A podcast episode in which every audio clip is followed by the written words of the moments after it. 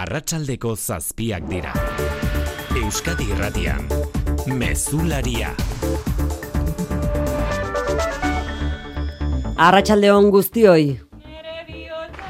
Romualdo Barroso Chaparro, José Castillo García eta bienvenido Perera Nogal. Martxoaren iruko sarrasketik ia mende erdira berrogeita zazpi urte betetzen diren egun honetan. Kalean dira berriz ere herritarrak mila bederatzerun da irurogeita maseiko hartan, Zaramaga auzoko San Francisco Elizan gertatu zenaren oroimena, memoria eta justizia eskatuz. Duela ordu bete hasi da Zaramagan, ber, Zaramagan bertan polizia armatuak hiltzituen bost langileen aldeko omenaldia. Eta ondoren manifestazioa, zurin etxeberria lankidea bertan dugu, eta berarekin bat egin behar dugu, zurine etxeberria arratsaldeon.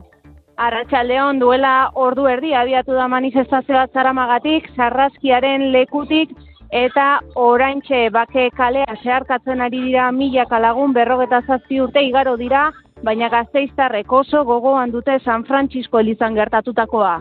Euskal Herrian gertatu dien beste hainbeste gauza bezala, ba, barruak ikute, ikuketan dotzun zeo zer. Omenaldi bat, omenaldi bat. Herribindekatzeko langileen egoera baita ere. Ba, ni oso gaztean nintzen, baina bueno, pues, eh, mundu guztia borrokan, oso oso mm, garrantzitsua. Mundu guztian lotuta borrokan. Egia, justizia eta erreparazioa eskatzen dute biktimek aurtengo martxoak iru memoria gunea eratzeko erakundeek emandako urratsek markatu dute zalantzari gabe. Hori kalean izan ere eta bai zurinek aipatzen zuen bezalaxe erakundeetan urrats bat gehiago emanda gaur errealitate bilakatu dadin San Francisco Elizan eraiki nahi den memoria gunea martxoaren iruko sarraskitek berrogeita zazpi urte betetzen diren honetan izan ere gazteizko udalak gaur onartu ditu fundazioaren estatutuak alderdi politiko guztien aldeko botoarekin.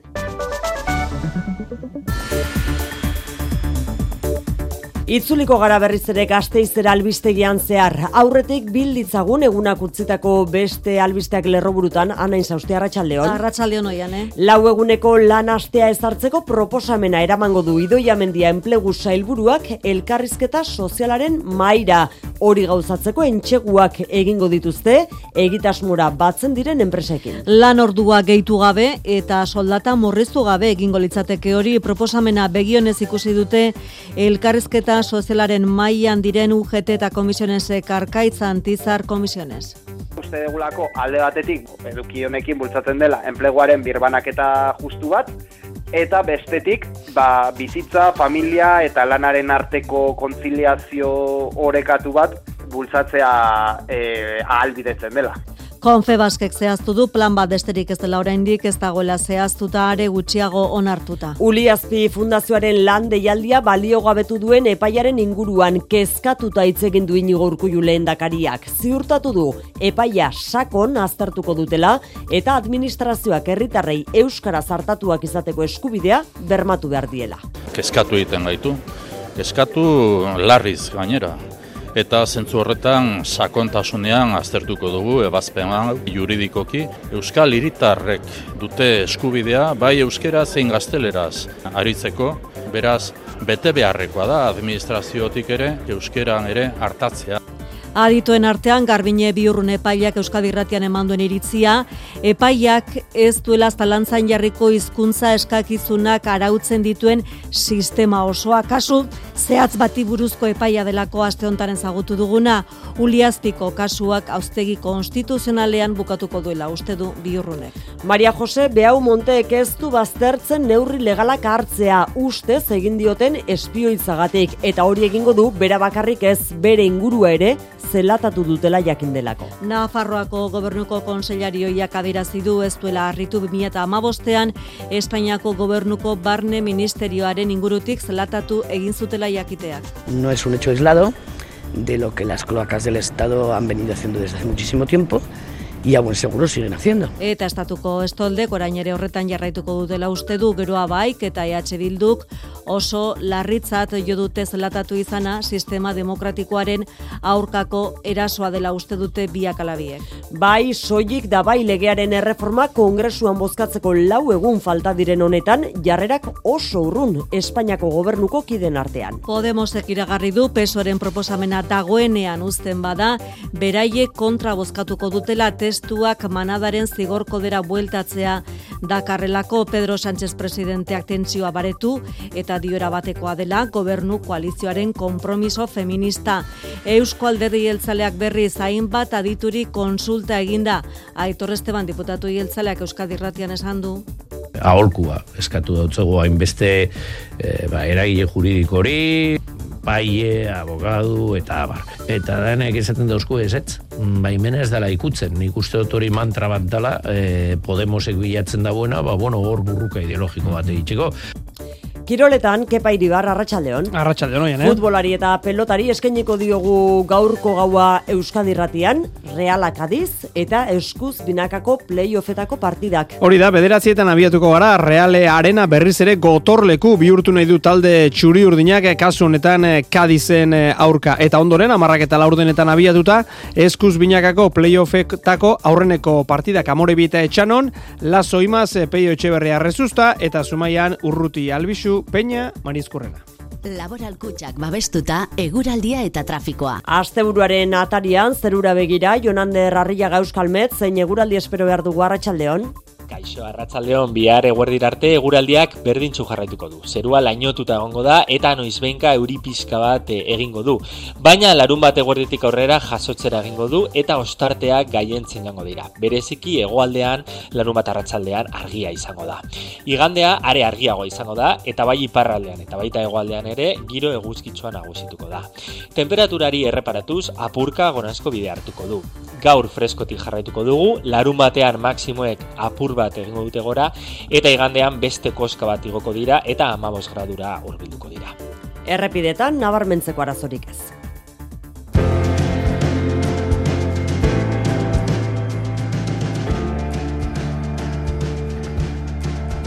Ordu bete barru arratsaldeko zortzietan durangoko plateruenak ateak berriz zabaltzen ikusiko ditu.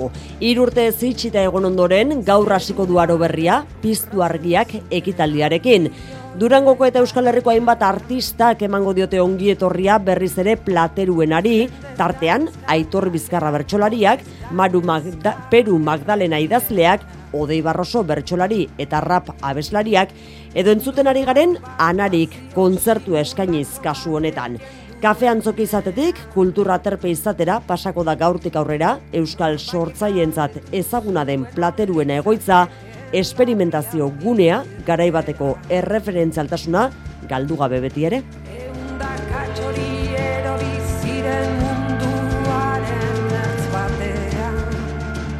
Arratxaldeko zazpiak eta zortzi minutu ditugu, teknikan eta errealizazioan Xanti Gurutxaga eta Xaberri Raula.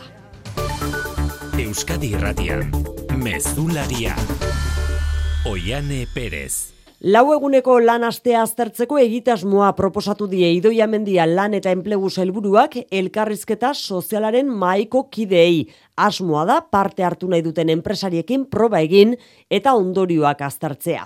Jaurlaritzarekin batera elkarrizketa sozialaren mahaia osatzen duten aldeek modu ezberdinean hartu dute proposamen hori. Komisiones obreras eta UGT sindikatuek begionez ikusi dute, Konfebask patronalak esan du berriz proposamena besterik ez dela oraingoz, ikusteko dagoela onartuko den edo ez Xabier Urteaga. Soldata murriztu gabe eta lanorduakan gehitu gabe, lau eguneko lanasteak dituen abantaia eta desabantailak aztertzeko proba pilotuak egitea da asmoa.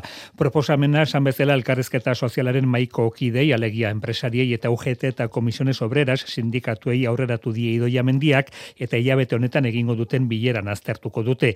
Egitasmoaren helburua talentua erakartzea dela azpimarratu du zailburuak. Soldata murriztu gabe eta lanorduak igo gabe, lau eguneko Konfebask patronalak gogoratu du mendiak egindako proposamena, proposamena horixe besterik ez dela eta ikusteko dagoela onartuko den edo ez enpresariak engaia aztertzen ari dira iritzia emateko. Elkarrizketa sozialaren maiko beste partaidek UGT eta Komisiones Obreras sindikatuek begionez ikusi dute proposamena UGTek gainera lanaste hori hogeita mabi ordukoa izatea defendatu du. Arkaitz Antizar Komisiones Dani García UGT. Uste degulako alde batetik bultzatzen dela enpleguaren birbanaketa justu bat, eta bestetik ba, bizitza, familia eta lanaren arteko kontziliazio orekatu bat. Creemos eh, positivamente que hablar de 32 horas es hablar de avance social, de mejora de la calidad de vida de las personas, de redistribución, enpresarien eta sindikatuen kultura berri bati ekiteko unea dela adierazi du idoia mendia helburuak eta euskadi bide horri urratzen lehen erkidegoa izango dela gaineratu du. Elkarrizketa sozialaren mailan ez dauden ela eta lab sindikatuen gana ere jo dugu lau eguneko lanastea bultzatzeko aukeraz duten iritzia jasonaian Luis Eron, Arratxaldeon, zer erantzun eman dizute? Arratxaldeon, ba, lab sindikatutik azaldu dutenez, bere filosofiarekin badatorren lanaldi murrizketarako proposamena aspalditik egina dute, erantzunik jaso ez duten arren. Edo nola ere, zaintzalanak babeste aldera labek lanastea lau egunetara murriztu beharrean, egokiago jotzen du eguneko lan jardunaldiaren murrizketa. Hoien alopetegi laben ekintza sindikaleko arduraduna. Lau egunetara murrizteari dagokionez, e, guk lehen esten dugu eguneko jarrunaldi murrizketa, egunero izatea jarrunaldi murrizketa hori e, astean lau egunetara murriztu baino formula hori baino lehen etxeko genuke bestelako formula, zaintzalanei erantzunalizateko ba, egokiagoa dela uste dugulako. Laben arabera dena den elkarrizketa sozialaren maila ez leku egokia akordioa lortzeko lanaldi murrizketaz gehiengo sindikala bertan espaitago. Uste dugu, baidoia mendiak, albidetu beharko lituzkeela bideak, herri honetako gehiengo sindikalaren edo errealitate sindikalari erantzunez, eta bertako gehiengoak, ba ez honetan parte hartu eta ekarpena egin dezan lab bezala elkarrizketa sozialaren mailan ezten ela sindikatuak peraldetik nahiago du oraingoz iritzirik ez eman lau eguneko lanasteaz. Europako herrialde batzuetan lau eguneko lanastea abian jartzeko programa pilotuak egin dituzte dagoeneko. Erresuma batuan irurogeita bat enpresatan egin dute proba eta euneko larogeita amabiak eredu berriaren alde egin duela azaldu du Ander Sansienea LKS aholkularitzaren zuzendariak Euskadi Ratiko bai pasasaioan. Erresuma Gaurko kasua oso interesgarria da, bai sartu dira esperimentazio prozesu honetan, bai zerbitzu enpresak, bai enpresa industrialaek, bai merkataritzari lotutako enpresak, eta behin zeila edeko esperimentu hau eh, bukatu onderen, pereetatik euneko laro itamabiak erabaki du aurrera jarraitzea alako jardunaldiarekin.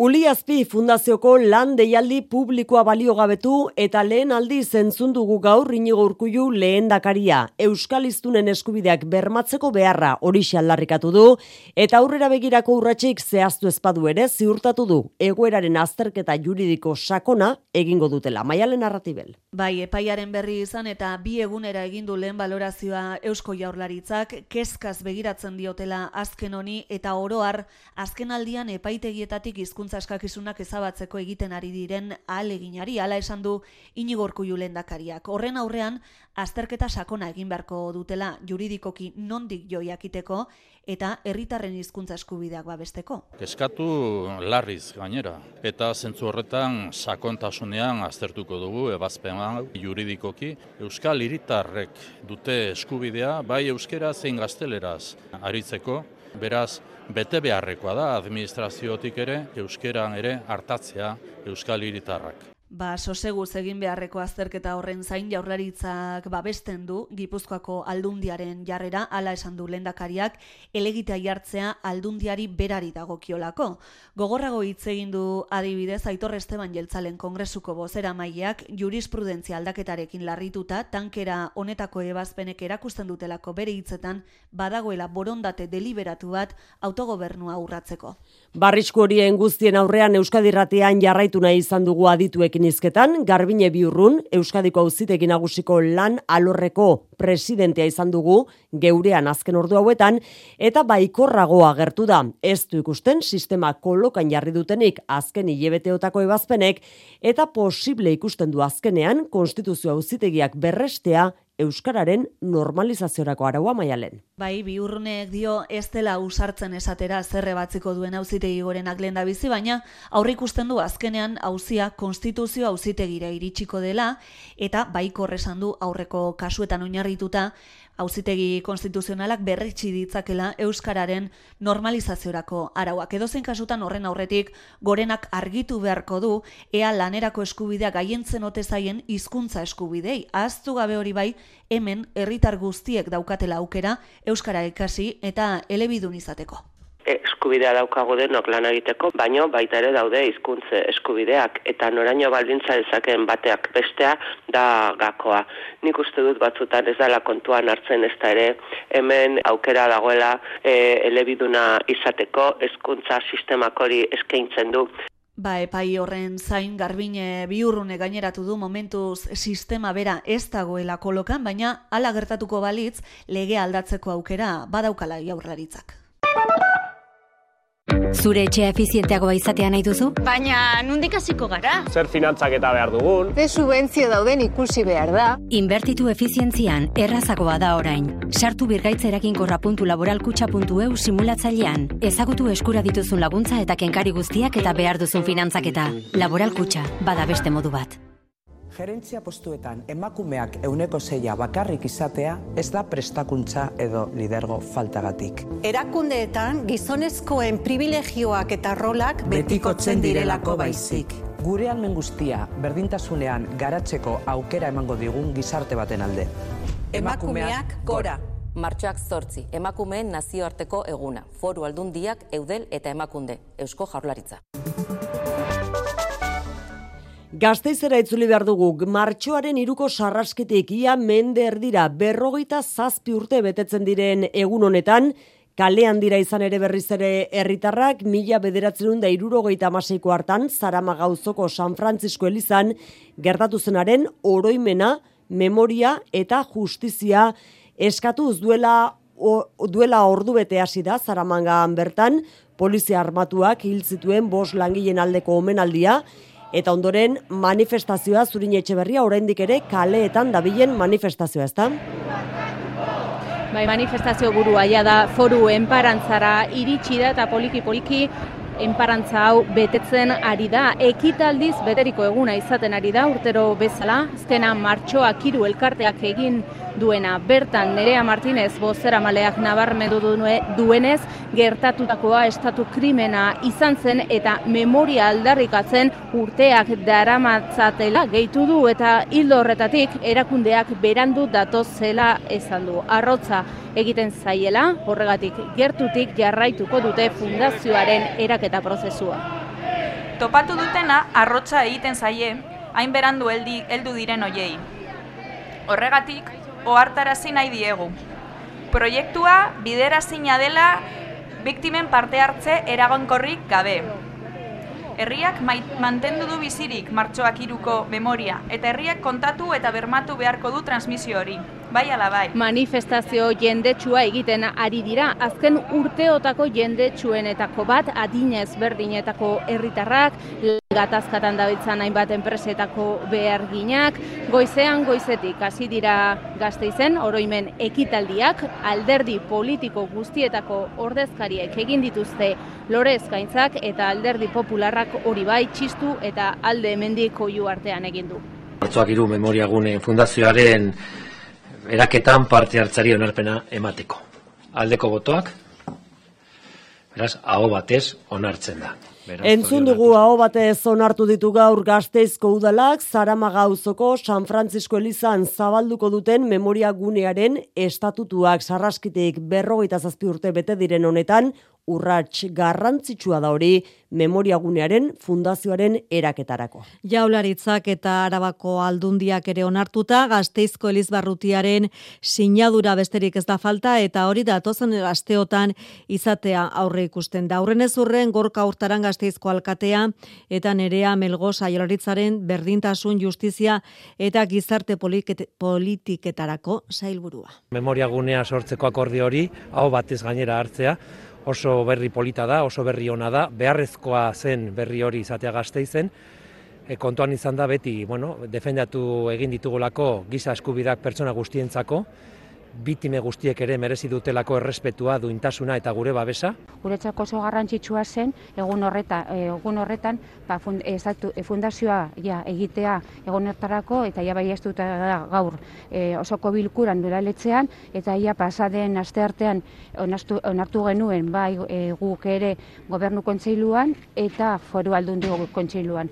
Martxoak hiru elkartea memoria gune horren parte ere izango da entzun dugu manifestazioan hizketan memoria gune hori dinamikoa izatea aldarrikatu du balio dezala gaur egungo giza eskubiden urraketen aurka. Borroka egiteko. Gai ez aldatuz, larria izan arren zelatatu zutela argitaratu izanak ez du harritu Maria Jose Beumont Nafarroko barne kontseiari oia. 2008ko aldaketa gobernuaren aurkako ekimen gisa ulertu du Jorge Fernández Díaz buruzuen barne ministeriotik ustez agendu zen espioitza.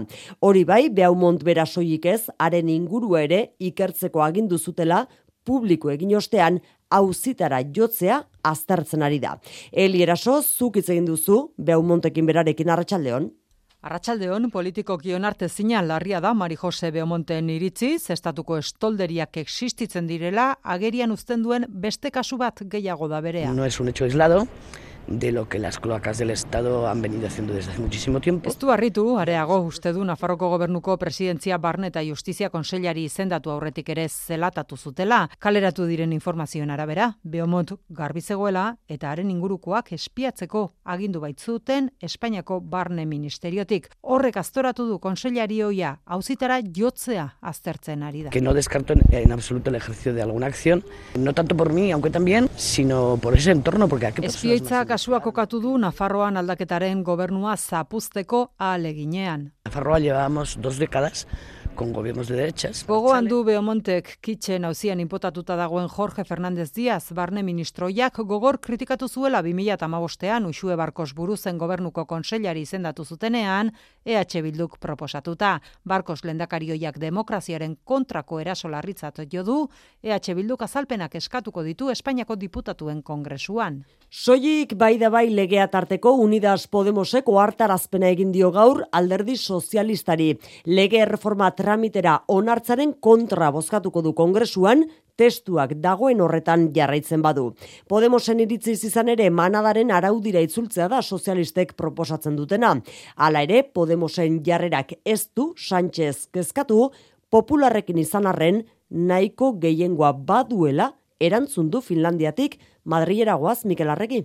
Azken astetako negoziazioak blokeatuta Unidas Podemosek hor dagoa bota dio pesoeri aste arteko bozketa eta eztabaida aurretik alda dezala bai bakarrik da bai legea erreformatzeko duen proposamena hori egin ezean aurka bozkatuko dutelako. Ángela Rodríguez Pam, berdintasun estatu idazkaria. Tiene que tener la negativa por nuestra parte. Morek diote ekimena tramitatzeari ezetz bozkatuko diotela, kontsentimendua bazterrean utzita manadaren eredura bueltatzea nahi delako, eta eskuinak horren alde bozkatuko duelako. Gobernukideen jarreren aurrean baina, Pedro Sánchez lasai dago. Y creo que hay un un sentir mayoritario entre los grupos parlamentarios. Kongresuko talde gehienak erreformaren alde daudela gogoratu du, PSOEk peperen babesa izango du aste arteko bozketan eta badirudi PNVek ere alde egingo duela. Aitor Estebanek dio, sozialisten proposamenak bere horretan utziko duela, bai bakarrik da bai legearen ardatzen nagusi den kontsentimendua. Bai ez dela ikutzen, nik uste dut hori mantra bat dela, e, Podemosek bilatzen da buena, ba, bueno, hor burruka ideologiko bat egiteko. Eta gainera,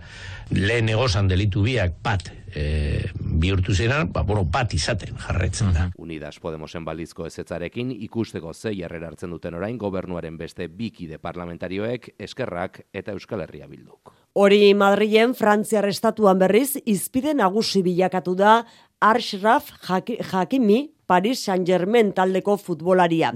Fiskaltzak akusazio formala zabaldu du bere aurka bortxaketa delituagatik. Olat Simon Paris Arratsaldeon.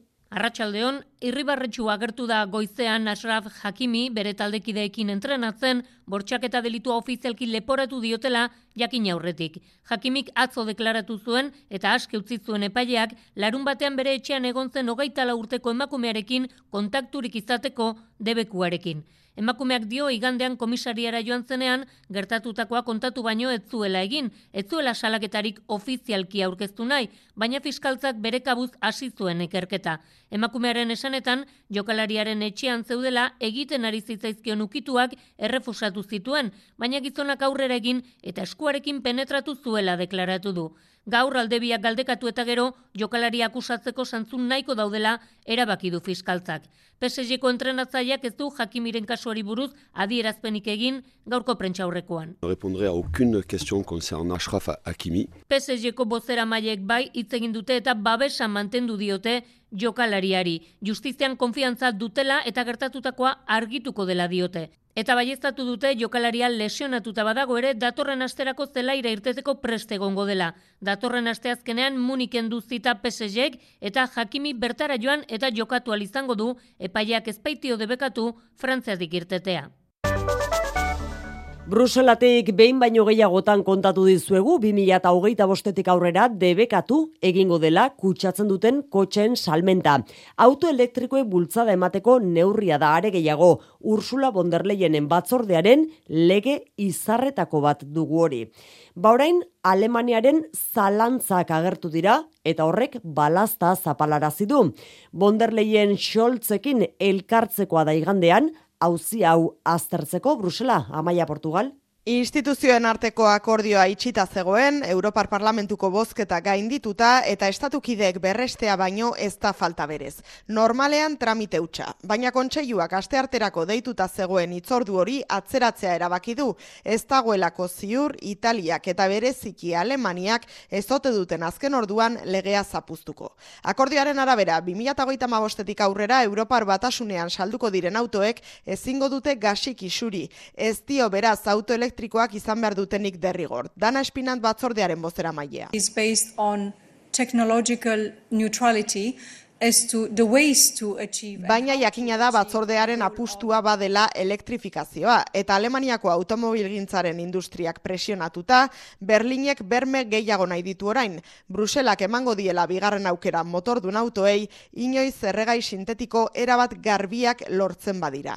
Italiak ere auspotu ditu kritikak azken egunetan eta astearteko bozketan ezusteko oso txarra jasotzeko arriskua ikusita kontseiluak nahiago izan du denbora irabazi egoera zuzentzen saiatzeko. Genero horrolek eragin zuzena dute klima aldaketan. Ondori hori atera du Eusko Jaurlaritzak emakunderekin elkarlanean klima aldaketari eta generoari buruz gaur aurkeztu duten lehenengo txostenak. Emakume koitura jasangarriagoak dituzte, bereziki mugikortasunean eta elikaduran, aitzitik eurak dira pobrezia energetikoa gehien jasaten duten. Herritarrak txostenaren xetasunak maitane subijanak?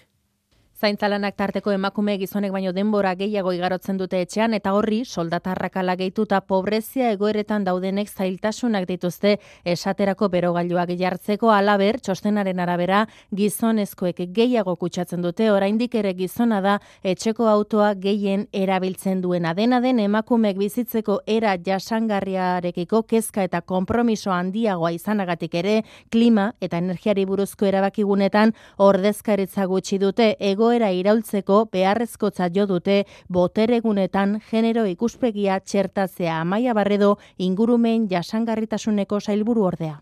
Genero ikuspegia txertatu behar dugu klima aldaketara egokitzeko neurrietan, ikuspegi ekofeministak kudeak eta gunetan txertatzeko beharra. Bigarrenik, pertsonak erdigunean jarriz kudeatu behar dugu.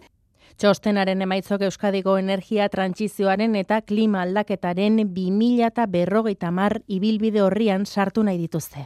Eta Gernikako batzarretxean Bizkaiko emakume autetxien zazpigarren batzarra eginda martxoaren zortziaren arira. Hortengoan lehen udalauteskundetatik gaur arte Bizkaiko udalerrien bateko udalerriren bateko alkate izan diren emakumeak omendu dituzte.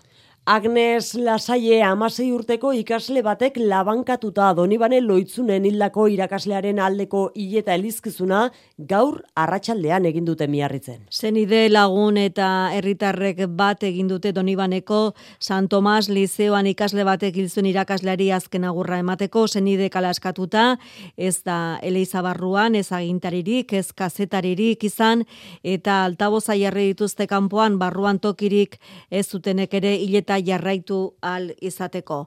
Hau amaituta, bere bikoteak egunotan jaso dituzten babes eh, mezuak irakurri ditu eta bertaratuek beraien mezuak horretarako prestatutako liburuan utzi dituzte. Ainez lasaiek dantza maite zuen eta bere gertukuek dantzatuz agertu dute, agurtu dute. Bere hiltzea leporatuta atxilo zuten amasei urteko ikaslea berriz espetxean dago.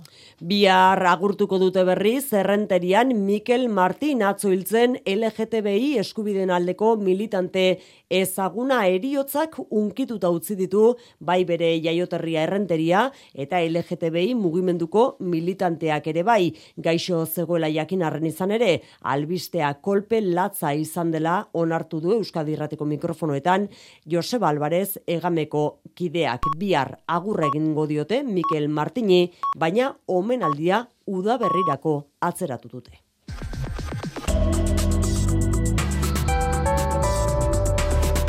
Euskadi Irratian, eguraldia eta trafikoa.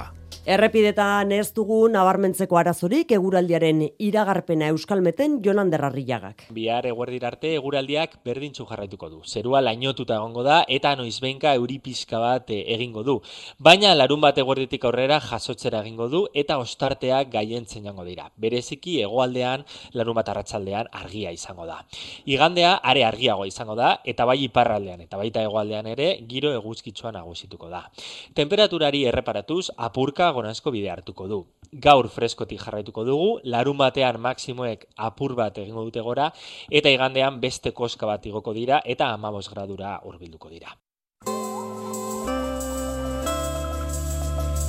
Mesularia, gertukoak. Aretsabaletako kirol elkarteak muturreko neurri bat hartu du. Zalei eskatu die Ibarra futbol zelaira ez joateko. Izan ere, hiru isun jaso ditu elkarteak bertan zaleak irainka arintzeagatik. Herrian oi hartzuna handia izan du erabakiak eta aretsabaletako kirol elkarteak gizartean dagoen portaera arazoaz kontzientzia sortu nahi duan egoni. Aho batez onartu du aretsabaletako kirol elkarteak muturreko neurria hartzea. Zalei eskatu die ez joateko Ibarra futbol zelaira bi urtez izan diren egoerak saiesteko. Izan ere, herriko nerabe talde batek irainak egin izan dizkie arbitroei, beste taldeko jokalariei eta zaleei. Horrek ondorioak izan ditu, elkarteak hiru isun jaso ditu, guztira 600 euro. Agurtzan elkoro elkarteko presidenteak argi utzi nahi izan du, hau ez dela futboleko arazoa gizartean dagoen arazoa baizik. Gure inguruan gertatzen ari den arazoa ez dago futbolean, bale? Arazoa soziedadearena da, gizarte honen arazo bat da. Gizarte honek e, konponbide bat behar du, ezin dira onartu. Neurri honekin gizarteari mezu bat helarazi nahi diote, nerabeekin ez direla gauzak ondo egiten ari alegia. Halako egoerak Euskadiko beste hainbat herritan ere izan dira. Aretsabaletako kirol elkarteak espero du, bazkideak eta zuzendaritzak hartutako erabakiarekin bat egingo dutela zaleek eta bereziki arazoa sortu duen gazte talde horrek. Gure txoko Bilboko elkarte gastronomiko zaharrenak emakunderen txostena jaso du. Emakumeak diskriminatzen dituzten arau matxistak bertan bera usteko eskatzen du bertan. Dozena bat bazkideek salatzen dute mila bederatzen da berrogeita amalaugarren urtean idatzitako estatutuak ez direla aldatu. Emakunderen ekimena eskertu egin dute orain bazkide horiek gure txokok egun emakumei sarrera debekatuta diete eder karrero. Indarrean diren arauak anakronikotzat jo ditu talde salatzaileak, emakundek txosten ez loteslea idatzi eta bidali du, emakumen eta gizonen berdintasunerako legea oinarri. Armando Torres, gure txokoko bazkidea. En el caso de que hiciesen caso omiso de esta recomendación... Gomendioen aurrean entzungo ere ezkero, justizia tribunaletara jo berko dute. Bertan, gomendioi balio bete arazlea emango litzaiokeela uste du. Emakumeek sarbidea debekatuta dute, aparteko baimen batekin izan ezik, gogoratu albistegetako gure lankide bat diskriminazioen lekuko izan zela. Torresek dio zenbait artikuluetan aldaketak eginez, baliotasuna hartuko lukeela horretarako borondatea beharrezkoa dela dio. Es una oportunidad única de después de 70 años prácticamente. Irurogeta urteren ondoren aukera paregabea da Torresen aburuz. Beste hainbat elkarteetan bezala, emakumek gizonek dituzten eskubide berdinak izateko alegia. Martxoaren amaikan elkartearen ohiko batzarrean gaia zarituko dira, Torresen ustez, ezoiko deialdian egin beharko lukete. Orain emakundek, lege aldaketak gauzatzeko urtebeteko epea gomendatu du. Zuberoan, maule eta sarriko tape arteko errepidean trafiko harintzeko helburuz, saiespide egitasmoa du eskuartean Pirineo Atlantikoetako departamentuak. Proiektuak ordea eragin ditu jada kontrako erreakzioak. Bildoze onizepeako zortzi autetxik kontrako iritzia eman dute. Eta kolektibo bat ere sortu dute herrian egitasmo hori salatzeko. Andonen lizeaga. Betxarrian, bildoze onizepea eta espeize undurein arteko saiesbide egitezmoren kontra, uaitzaren ahotsa kolektiboa sortu dute. Trenbide zaharra baliatzeko aspaldiko proiektua da. Salbaterra bihar no eta sarrikotoape artean egin zuten larogei tamarreko amarkadan duela hogei urte. Saietu ziren han, baina protesten gatik utzi zuten. Berri zitzuli dira, departamendua eta bi herriko etxeen sustenguarekin urte amaiererako lanak astekotan dira. Baina, bildozeko zortzi autetzik ez dute egitasmo inutila eta garestia dela diote Frantsua Camus. Denbora jabazteko, zer jabazten aldun, mm. ebe, aske duzue kalkula egitea, be, bi kilometra berrogeita hamarreko vitezaikin, edo lautan rogei kilometra vitezaikin, berrogei segunda jabazten dugu sortzi milioi euro soilik berrogei segundo irabazteko beraz. Egungo trafikoa ez da astuna euren ustez lau mila bat ibilgailu egunean. Horren ordez, txirindularientzat eta oinezkoentzat bide berde bat proposatzen dute gainera, departamentuak ez omendu oraino lur jabeekin itzegin lurrak erosteko. Kultura leioa. Santelmo Museoak larogeita mar berriak izeneko erakusketa ireki du. Mila bederatzerun da larogeita marreko amarkadan aktibo zeuden kolektibo artistikoen lanak jasotzen dituena. Eunda berrogei sortzai eta kolektibo inguru bildu dituzte erakusketan, laurogeita marreko amarkadako gizartearen testu inguruan, eta garaiko aldarrikapen sozialen ispilu dira, hainua agirre. Laro geita amar berriak izeneko erakusketa honek hainbat kolektibo eta arteguneren espiritua islatzen du. Espazio alternatibo eta periferiko horietan sortu ziren artelanak, ibilbide kronologiko batean kokatuz eta arte adirazpen horiek garaian garaiko gertakari sozialekin erlazionatuz. Susana Soto, Santelmo Museoaren zuzendaria. Erakusketan artea errebindikazioak azaltzeko espresio modu izan zela ikusten da. Bakarka lan egitetik elkarrekin lan egiteko joera nagusitu zen Sorkuntza plastikoek, bideoarteak, argitalpen alternatiboek, egia argazkiek eta abar luze batek osatzen dute, laro geita amar berriak erakusketa, Europa mailan amarka da horretako arteari eskainetako aurreneko erakusketetako bat. Jaime Otamendi, Donostia Kulturaren zuzendaria. Amarka da horretan gauza asko gertatu ziren, eta batez ere arte relazionala deitzen den hori, taldeak eta kolektiboek artearen bidez zirikatu egin zuten sistema eta zirikatu egin zuten sistema ekologiaren ikuspuntutik, feminismoaren ikuspuntutik, demokrazia parte hartzailearen ikuspuntutik. Nekane Aranburu komisario duen erakusketa hau mugimendu kolektiboek laro geita amarreko amarkadako artearen garapenean izan zuten eraginean ardazten daba. Santelmo Museoan izango da ikusgai, ekainaren Laura Bitarte. Aurkeztu berri dira bestalde, geuretik sortuak kultur ekimenaren bigarren edizioan parte hartuko duten sortzaile eta herriak. Geuretik sortuak 2008 batean jaio zen Euskal Sortzaileei Euskal Herri osoko udalerrietan egonaldi artistikoak eskaintzeko asmoz. Oraingoan hogeita bi sortzaiek euren proiektuak landuko dituzte hogeita emeretzi udalerritan. Bekak jasoko dituzten artistetako batzuk dira, Ainoa Urien, Jon Abril, saioa Alkaiza, Matxin, Arriguriko Aitor Gametxo eta Hernaniko Goitibera konpainia Itziar Lumbreras. Amarridazlek bost komiki marrazkilarik, hiru antzerki konpainiek eta lau zinemagilek parte hartuko dute udalbiltzaren geuretik sortuak kulturrekimenaren bigarren edizioan. Proiektua 2008 batean sortu zen Euskarazko arte eta kultur sorkuntza ekoizpena eta edapena sustatzeko asmoz. Aurten, bekei esker, hogeita bi gehienez hiru asteko egonaldi artistikoak egin alko dituzte Euskal Herriko hogeita emeretzi udalerritan.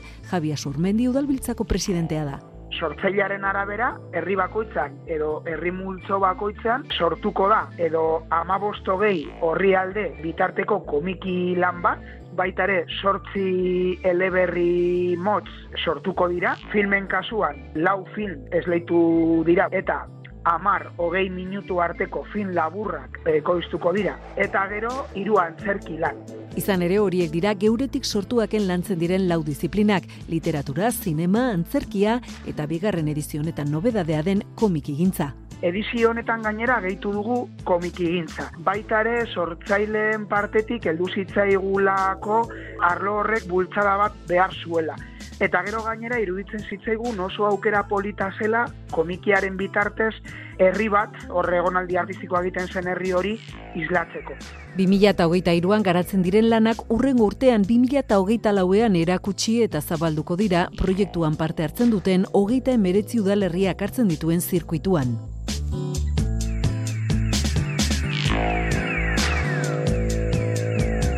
Zortziak hogei gutxi ditugu, kepa iribar hemen dugu, kirol albisteen berri emateko, kepa, ipatu behar dugu Euskadi Erratean gaur gaua, futbolaren zat eta pilotaren zat izango direla. Bai, ez dauka itxura aspertuko garenik.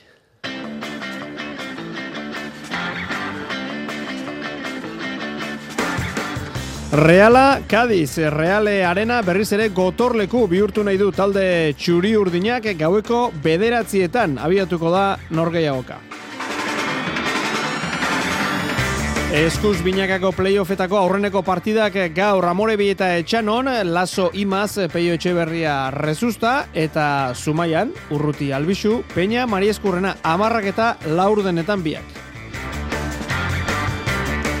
Euroligako norgeiaoka oso garrantzitsua buesa arenan Baskonia, Valentzia garaipen kopuru bera dute bi talde galegia playoff top sortzian sartzeko borrokan ari dira biak. Sortziterdietan partida. Biarritz Olimpikek azken zailkatuaren bisita baliatu nahi du irabazi eta zailkapenean gora egiteko abiatu da neurketa amaikagarren minutuan Biarritzek uts, mazik uts. Bizkaia, Durangok, Laboral Kutxe Euskadi Fundazioak eta Sopelak Espainiako buelta korritzeko gonbidapena jaso dute. John Ram gaur atzo baino makalago parraren gainetik lau kolpe behar izan ditu ibilbidea osatzeko lehen postutik amairu garrenera jaitsi da. Arratxaldeon guztioi, ongi etorri, aze ostira lehinuntzea datorkigun kirol munduan, irratxaio berezia abiatuko dugu gaueko bederatzietan, bueno, minutu batzuk lehenxiago, reale arenako partidarekin, gizonezkoen Espainiako ligako lehen mailako hogeita laugarren jardunaldiko aurreneko leia da reala, Kadiz, Imanol, Alguazil. Importantia bai, saletuen aurrian jokatze du, eta azkenengo bi partiak ez ditugu irabazi. Orduan, ba, bueno, gogua ez da falta, aleginak egingo ditugu, saletuak gustora e, etxera bueltatzeko. Maitane, Urbi eta Reale Arena, Arratxaldeon. Arratxaldeon, kepa. Bueno, ba, saleak gustora joatea, berriz ere ano eta gotorleku bihurtu nahian, zela iratuko dira txuri urdina, gainera, futbolari batzuk berreskuratu ditu. Imanolek? Bai, hori da, etxean jokoan izan diren azken bi partietan ez du garaipenik eskuratu realak epa, puntu bakarra pilatu du, eta mestaian ere galtzetik datorrela kontuan hartuta, ba bai, hori da helburua, eh? garaipenaren bidera itzultzea, eta horretarako, zuk esan duzu, erizeindegia, ia ustuta geratu zaio imanoli, aritz elustondo eta sadik dira une honetan, min hartuta dauden jokalari bakarrak izan ere, aste honetan, Gebara, Momoxo eta David Silva berreskuratu ditu Imanolek Kanariarraren itzulera da, bereziki, entrenatzaile oriotarra postu duena, ikusi egin beharko da hori bai, hasieratik arituko ote den, ia hilabete terdi egin baitu berdeguneetatik kanpo ea saio amaitu horretik, imanolen asmoen berri emateko aukera daukagun. Kaditzen kontrako estadistikak bikainak dira realaren zata, noetan ez du sekula garaipena eskuratu talde Andaluziarrak, eta elkarren kontra aritu diren azken zazpialdietan garaipena txuri urdina izan da, hori bai, Kadiz premia betean iritsi da donostiara, Sergio Gonzalezen taldea jeitxera postuetatik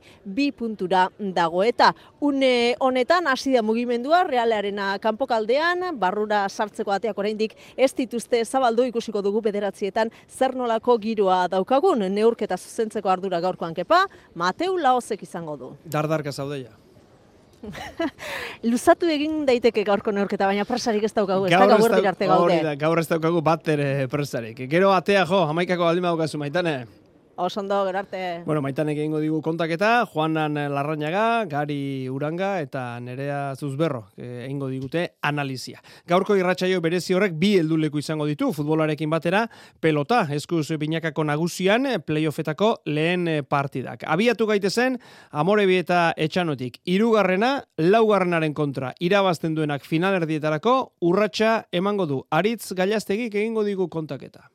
Ez da erreza gaurko partidaren eh, pronostikoa egite izan ere, txapelketan zehar gorabera asko izan dituzten, bikote bik eh, neurtuko dituzte indarrak laso eta imaz, iasko azpitxapeldunak dira, baina orain arte ez dute joan den urtean erakutzetako sendotasunaren berri eman. Imazek eh, desente sufritu du eskuetatik eta lasok denetarik egin du. Hala ere, bikote orekatua da, ohituta dago konpromiso handiko neurketak jokatzera eta berea eman ezkero bendean hartzen gaitza da. Imazi errespetu pixkat ematen dio bere eskuin eskuak nola erantzungo duen, baina argi dauka barruan duten guztia erakusteko unea iritsi zaiela. Dio importantia da, nik uste txapleketako partik importanten azkenian sari handia delako irazizkeo. Eta bueno, bikote gorako agorrian, baina bueno, nik uste guri eten bagu ba, eta ondo balin bago daukerak izango jugula. Peio Etxeberriak eta Peñate Arrezustak eh, boladaka funtzionatu dute. Txapelketako lehen lau partiak galdu zituzten ondoren, bos garaipen eh, kateatu zituzten berriz ere porroten zurrunbiloan sartu aurretik. Azken bi partiatan, Peioren leku hartu duen irribarriaren ekarpena ezinbestekoa izan da bikotea zelkatzeko. Beñatek bere eman du atzelari fidagarria da, baina Peio ez da aritu, espero zen moduan, batez ere taktikoki partien irakurketa egokia egitea, falta izan zaio. Hala ere, lehen aukera, baliatu gura dute, final erdietarako zailkatzeko. Bi, bi aukera daude, baina, bueno, lehenbiziko lehenengoa, ez, e, ostiraleko partida, e, partida oso polita, e, laso eta, eta, eta imarez, imaz kontra, bueno, e, eta bueno, gero ez badugu lortzen, pues dugu igandeko igandeko aukera, baina lehenbiziko hemen ostiralean. Lazok eta imazek irabazi ezkero baiko ke final erditan sartzen duen lehen bikotea izango litzateke. Peiok eta rezustak garaipena lortu ezkero berriz, aspek hiru bikote izango lituzke txapelaren leian. Amarrak eta laurdenetan abiatuko da jaialdia amore eta etxanon, eta ordu berean, zumaian, bosgarrena zeigarrenaren kontra, alegia galtzailea etxera, eta irabazleak bizirik eh, jarraituko du. Andoni, urbizton dok egingo digu gero kontaketa, oinaz bengo etxerekin batera. Andoni, Arratxaldeon. Arratxaldeon, kepa, ala da, baina betan jokatuko den partidaren alderatuta, zumaian hariko diren bibikote gaurko eta igandeko partidak irabazi beharko dituzte final erdiak eh, jokatzeko, ba, bosgarren eta segarren geratu direlako, ez? Gaur beraz, kepa, ez esango dugu, sari erdi, edo sari osoa lortzeko lehen pausa baino ez. Neurketa parekatu espero da, eta urrutiko etxea eta mariezkurrenaren jardunen inguruan duda batzurekin azken asteetan ikusi edo ikusi ez dugunaren arabera. Urrutiren kasuan, kepa, hiru aste egin dituelako kantxetatik urrun sorbaldan izandako zuntza ustura baten ondorioz, baina zaratamokoak besoa ondo daukala esan zuen atarikoan. Besoa ondo dago, eh, ja zuntza ustura ia sendatuta daukat, eta bai, ba, bueno, azkenean e, kantxan egotea, ba, beti ba, bueno, beste konfiantza bat emate dizu, baina bueno, entratzen gustora eritu naiz, eta orainia e, ostiraren lasai urtetzen naizen da ba, bai Jonander eta bainik ba, gure amateko aukera dugun. Eta Marizkurrenaren inguruan, azken partian, e, zalantza asko utzi zituelako, ba, zuke zuere bertan izan zenen, ba, dozen erdi luze pelota galdutakoak, eta frontisa ondo bilatu ezin, ikusiko dugu zen neurri emateko moduan den, baina frontoiaren inguruan, e, zumaiako aitzuri, berri ezarkoak bintzat, e, ez doka zalantzarik frontoi nobule omen, garbia? Frontoi, frontoi hona da, e, egia da, ba, dimentsioak handia direla, e, berez guretzako egokia li, e, litzateke, baina baina bueno, ikusi beharko da e, larun batean, osea ostiralean e, nola doan, haientzat ere frontoiona da. Partida gorra, kepa, luzea, seguraski asko dagoelako jokoan eta pronostikoa oso oso parekatu esango nuke. Bueno, guri dagokiguna gertatzen dena kontatzea da eta horixe egingo dugu esan bezala, amarrak eta laur denetan eh, pelotako bi jaialdi hauek. Mila esker andoni gero arte. Gero arte. Eta frontoietatik atera horretik beste bi kontutxo ipatu behar ditugu. Batetik eh, joko handiren bi jaialdi, mungian, urrezko pala pro tour eh, zirkuitoko partidak, lehenengoa dago jokoan, eh, Maldonado eta Gordon nagusi, lehen bi jokoetan, bietan amar eta sortzi, fusto eta urrutiaren eh, kontra, eta ondoren eh, Nekol Ibai Perez, eh, barkatu bai, e, Nikola Alkorta partida jokatuko da. Hori izan bezala, e, hau amaitzen denean. Eta ja, e, Iruñean, e, jokoan daukagu, Labriten, erremontea, alde zaharreko torneoko partida, Severio bigarrena John, Matxin irugarrena Zaldiaz. Zuzenean beraz, Euskadi Ratian, futbola eta pelota, bitarte horretan Baskoniak zer egiten duen ere kontatuko dizuegu noski, izan ere, Euroligako partida oso garrantzitsua daukate gazteiztarrek, aurkari zuzena, Valentzia aurrean, buesa arenan. Jon Altuna. Ilabeteren ostean bueltan da Euroliga buesa arenara eta playoffei begira partida garrantzitsu batekin itzuliko da. Baskonia eta Valentzia aurrez aurre, biak top sortzian sartzeko borroka bete-betean sartuta daude, amairu irabazitako eta amabi galdutako balantzearekin ageri dira, eta esan daiteke, txapelketa hogeita segarren jardunaldian sartuta, garaipena gozo gozoa izango dela irabazten duenarentzat, eta kontran, porrot bereziki mingarria galtzen duenarentzat. Lehen itzulian, urrian fontetan jokatutako partida partidan, irurogeita maika eta laurogeita bat nagusitu ziren arabarrak. Basket aberaxari ere adi egon beharko dugu beraz gaurkoan. Baskonia etxean, sendo ageri da, Euroligan jokatu dituen amabi partidetatik, ia denak amar irabazi ditu. Eta etxean, talderik saskiratzaileena da, bataz beste, laurogeita mairu koma lau puntu sartuta. Egia da ez dagoela boladarik onenean, jokatu dituen azken bi partidak galdu egin ditu. Errege kopako estropezuaz gain, Virtus Boloniak ere irabazi egin zion, eta garaipenaren bidera itzulias modu gaur Joan Peñarroiaren taldeak. Alex Munbruk baja dezente izango ditu, Kyle Alexanderrek ez du jokatuko, eskuin orkatila biurrituta duelako, Van Rossum eta Milan Jimenez ere baja izango dira. Germanson Islandiarra zalantza izango da azken unera arte. Hemerotekari begiratuta, estatistika Euskaldunen aldekoa da. Berrogeita sei aldiz neurtu dituzte indarrak denera zurbanon, ligan eta euroligan, eta bederatzi aldiz soilik lortu dute garaipena Valentziarrek. Hori saskibaloian, Frantziako Pro de Bi errukbi ligan berriz, eh, biarritz eh, olimpik jokatzen ari da, hogeita irugarren eh, jardunaldiko norgeiagoka da, eta lapurtarrak azken zailkatua hartu dute, e, hartzen ari dira. Agileran, une honetan biarritzek uts, mazik uts, emeretzi garren minutuan dago partida hori. Irabazi beharreko norgeiagoka da, biarritz e, probentzen aurka, aurreko jardunaldian galdu ostean, baseigarren postura jaitsi delako, igoerako, playoffeko, azken postua alegia. Hortik gora egin nahi dute playoffean eh, egonkortzeko azken e, asteetan garaipenak eta porrotak ari dira tartekatzen eta behera egin dute zailkapenean. Eta jokoan dagoen bestea, bueno, ja bigarren jardunaldia ba, gehienek amaituta, estatu batuetako Floridan, Orlando nain zuzen ere, PGA Golf zirkuitoko Arnold Palmer Invitational eh, txapelketa da, John Ramek amaitu du, bigarren eh, eguna, eta atzokoa baino, dezentez makalagoa izan da. Parraren eh, gainetik, lau kolpe behar izan ditu ibilbide osatzeko, guztira irurogeita amasei, atzo baino amaika kolpe gehiago, orotara parraren azpitik iru kolperekin dago bizkaitarra, lehen postuan egotetik, amairu garrenera, igaro da barrikakoa. Txirrendularitzan aipamentxo bat, e, maiatzaren batetik zazpira korrituko den emakumezkoen Espainiako bueltak, gaur iragarri ditu talde parte hartzaile guztiak, gonbidapena nortzuk jaso duten jakindugu beraz, uolturreko amabi talderekin batera, beste amabi kontinental hariko dira. Eta tartean daude, Bizkaia Durango, Laboral Kutxe Euskadi Fundazioa, eta Sopela. Zazpi etapa izango ditu bueltak, torrebi abiatuko da, eta azken etapa kobadongako lakuetan amaituko da.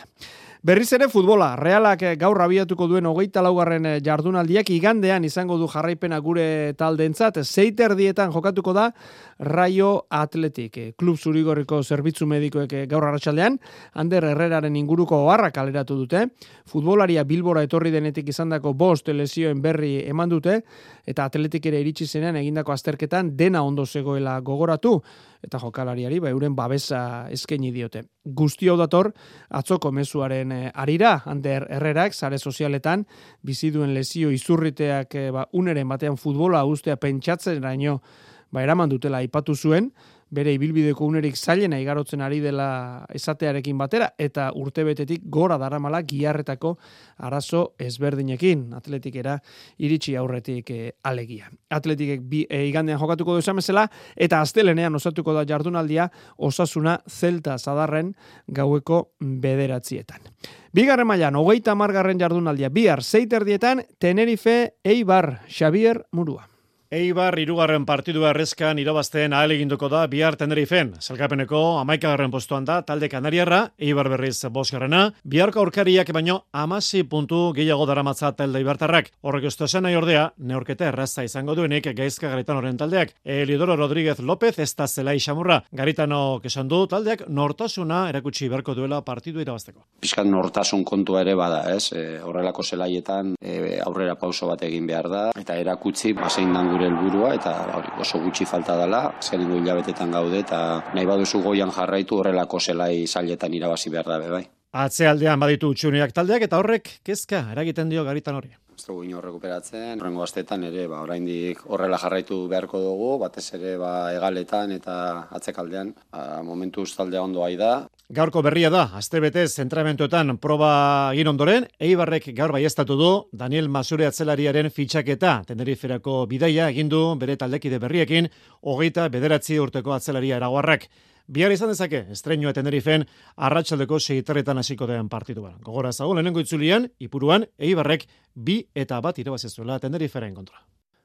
Kasu honetan ere, astelenean, osatuko da jardunaldia gure taldeentzat, osasunaren ordu berean, gabeko bederatzietan, Bilarreal B, alabez. Bere alaipatuko dugu emakumezkoen F Liga, baina hitzezke realearen atik, maitane urbieta horrek esan nahi du, Imanolek, labetik atera berri duela, amaikakoa maitane, eh? Bai, eta asteko zalantza genuen zalantza hori argituko dugu, ez da David Silva asieratik arituko otezen edo zibiligara azken orduetan, ba, eze kanariarrak aulkitik ekingo dio neurketari eta mestaien galdu zuen taldearekin alderatuta, bi dira aldaketak hasierako amaikakoan, Gorosabel eta Carlos Fernandez asieratik e, arituko dira barrenetxearen eta Alexander Sorloten tokian. Gauza gorrela, hause izango da ordu bete pasatxo barru iman olek zeleiratuko duen amaikakoa, Alex Remiro atean, Goros Rosabel Zubeldia Lenorman eta Riko atzeko lerroan, Zubimendi Brais Mendez Merino eta Takeku Ozela herrian eta aurrealdean erreferentzia bikoitza Mikel Oiartzabal eta Carlos Fernandez. Edarki ba, horixe, Imanolek eh, aukeraturiko gizataldea bederatzietan abiatuko da Real Akadiz eta zuzenean eh, kontatuko dugu. Eta esamezela, emakumezkoen eh, ligan etenaldiaren ostean bueltan dira partidako geita bat garren jardunaldia bihar Reala eta labez, etzi atletik garritxu iribar. Etenaren ondoren, hemen da berriz ere iberdrola liga, liga erena falta da, amaitzeko. Gure hiru taldeek bihar jokatuko dute goiz gainera. Realak eta Atletikek eguerdiko amabietan eta labesek ordubietan.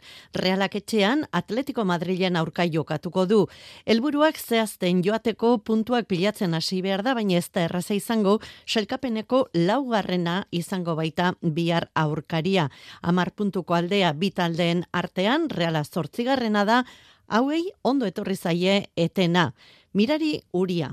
Bai, ez, azkenin, en, zaila da baita, jo, en, urtarri gine, eundoko partido piloki benun segidan, da, jo, azkenin, notatu zan ja bukaeran, ba, bastante nekauta gaiatu ginela, eta jo, bari uste, paro ja oso ondo etorri ba berriz eh, deskantzatzeko eta indarrak inmultatzeko.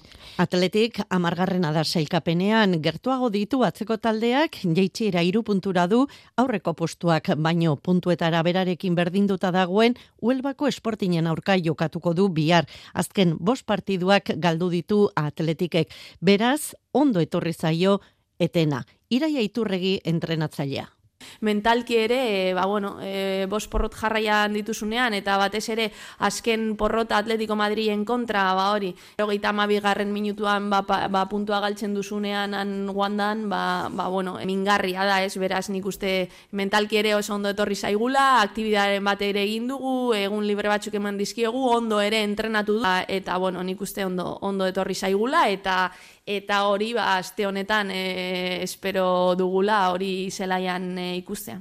Euskal taldetatik egoerari larrienean alabez dago azkena da baino ez dago hilda. Hori bai, sailkapeneko bosgarrena izango du aurkaria plaza zaila puntuen sakua gizentzen asteko. Inigo juaristi entrenatzailea. E, ez gaude hilda, e, borrokatuko dugu ba, bukatu arte. Errikirolak ere bai, higandeko duatoloiaren finaletik abiatuta Jonander de Laos. Igandean jokatuko dute duatloiko finala azpeitian eta atzo egin zuten aurkezpen ekitaldia lehitzako irueun eta bat ka errikirole dendan. Han bildu ziren sei parte hartzaileak oier kainamares kanporaketako garailea, Xavier Zaldua, Ibai Soroa, Eneko Saralegi Arkaitz Jauregi eta Zuarri Rodriguez. Denek nabarmendu zuten lehiakideen maila ona, baina alere Zalduak badu txapelak jantzeko esperantza. Nik aukerak bazuzkeat txapelako, nik e, usteat batzuk esate ziren e, erdi, lan erdien hola zan, ba, ritmo hortan etziola segitzeik e, lan doblera, baina nik usteat e, prepau ezkio eta ondo egon ezkio, e, ritmo igualen nile ikela lana lau, lau eta lauko hori eta hor txertetzeik ez, lehen urteko denborak nik usteat oso ona diela, lehen urteko txapeldunanak, huetzenak, eta denbora hori inezkio horten txapela izango. Aizkoran hasiko dute leia berrogeita bostontzako lauen borroiko eran emoztuta. Korrika lau kilometro ingo dituzte gero eta zutik jarretako beste lauen borrekin amaituko dute saioa. Horren inguruan, kainamarez. Ba, nik uste gakoak izango direla korrika eta vertikalak. Zeren azkenean zeiak gara aizkolariak eta lendabiziko proban ez zira egongo oso diferentzia hondiak eta gero hor behar bada korrika hobekin ibiltzen dena eta gero vertikaletan ongi moldatzen bada bukaeran, ez bada oso jota iristen, ba, bi hoietan ikusten dut nik egongo dela gakoa. Bestalde, bihar jokatuko dute udaberri sariko maila nausiko idiproba aian gaueko amarretan, txokolate olazar eta pagadizabal hariko dira. Azto proban, laua bere maila lehen jardunaldian, eta sokatiran bihar etzitan amaituko dute goma gaineko sasoia. Bihar abadinon, gazte mailako tiraldiak eta etzi ibarra, bosteun eta laurogei kiloetako tiraldi mistoak. Amaitzeko, biharri, zamabi eta huts irabazten ari da maziren kontra, eta gogoratu, bederatziak amargutxitan, itzuliko garela realarekin eta pelotarekin iluntzeko zortziak dira. Euskadi Irratiko Informazio Zerbitzuak. Albisteak. Arratxaldeon guztioi, martxoaren iruko sarrasketik ia mender dira. Berrogeita zazpi urte betetzen diren egun honetan kalean izan dira berriz ere herritarrak gaur arratsaldean mila bederatzen da irurogeita maseiko hartan zarama gauzoko San Francisco Elizan gertatu zenaren oroimena memoria eta justizia eskatuz. Azken ordukoa dugu, atxilotu bat izan dela manifestazio horretan. Gazteizeragoa zurine etxe berria zer gehiago dakigu. Jaurlaritzaren segurtasun saietik esan berri digutenez pertsona bat atxilotu dute bai manifestazioa bitartean desordena publikoak egotzita Frantzia kalean edukiontzi bat erre dutela ere esan berri digute emandako datu hoien arabera beraz atxilotu bat egonda Gazteizko manifestazio horretan.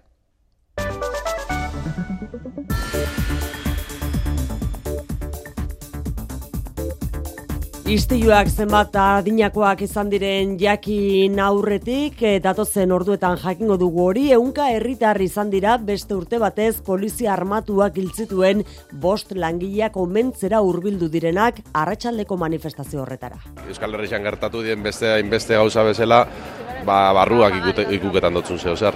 Omenaldi bat, omenaldi bat. Errebindekatzeko langileen egoera baita ere. Ba, ni oso gaztean nintzen, baina bueno, pues, e, mundu guztia borrokan. Oso, oso garrantzitsua. Mundu guztian lotuta borrokan. Hori kalean eta erakundetan berri zurratx bat gehiago emanda gaur realitate bilakatu dadin San Francisco Elizan eraiki nahi den memoria gunea gaurkoan gazteizko udalak onartu ditu me memoria gune horren estatutuak alderdi guztien aldeko botoarekin. Ana Inzaustia, Arratxaldeon. Arratxaldeon. Beste gaietan, lau eguneko lanastea ezartzeko proposamena eramango du idoia mendia enplegu sailburuak elkarrizketa sozialaren maira.